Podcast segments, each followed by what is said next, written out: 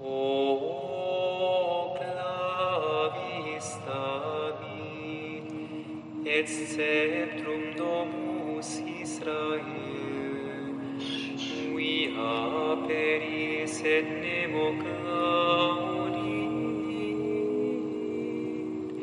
claudis et nemo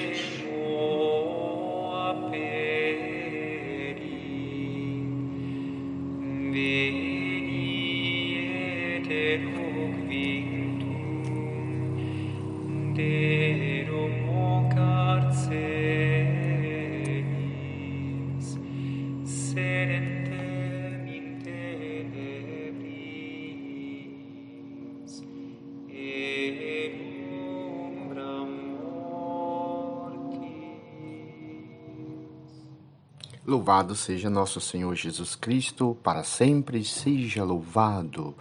Antífonas do Ó, hoje a quarta antífona. Ó chave de Davi, cetro da casa de Israel, que abris e ninguém fecha, que fechais e ninguém abre. Vinde logo e libertai o homem prisioneiro que nas trevas e na sombra da morte está sentado. O chave de Davi é a antífona desta, deste quarto dia da, em preparação à nossa à festa do Natal, o nascimento de nosso Senhor Jesus Cristo.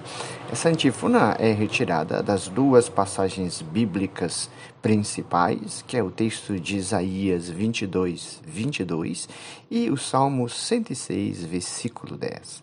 Diz o profeta: Colocarei sobre os seus ombros as chaves do palácio de Davi, da casa de Davi. A chave é o símbolo do poder. Em Apocalipse 3, 7, é Jesus Cristo que tem a chave de Davi. Ele fecha e ninguém abre. Estas chaves são entregues a Pedro. É a função de Pedro na igreja no reino de Deus, como lemos lá em Mateus 16, 19. A abertura e o fechamento das portas do palácio era função do intendente. Cristo transfere este poder a Pedro, o primeiro Papa. Diz Jesus a São Pedro: Tudo que ligares será ligado, e tudo que desligares será desligado. Lemos lá em Mateus 16, 19. Citando o Salmo 106 ou 107, versículo 10, em algumas Bíblias, o texto é, faziam, falam, o texto diz, jaziam na sombra da morte, é, nas trevas, na escuridão, prisioneiros de sofrimentos, cativos e na desgraça. Por quê? Porque se rebelaram contra as ordens de Deus, desprezaram os planos de Deus, os desígnios do Altíssimo, e aí, desprezando-se os desígnios do Altíssimo, estes ficaram longe da glória de Deus. Por isso, vinde logo, Senhor, vinde nos libertar de toda a escravidão de pecado.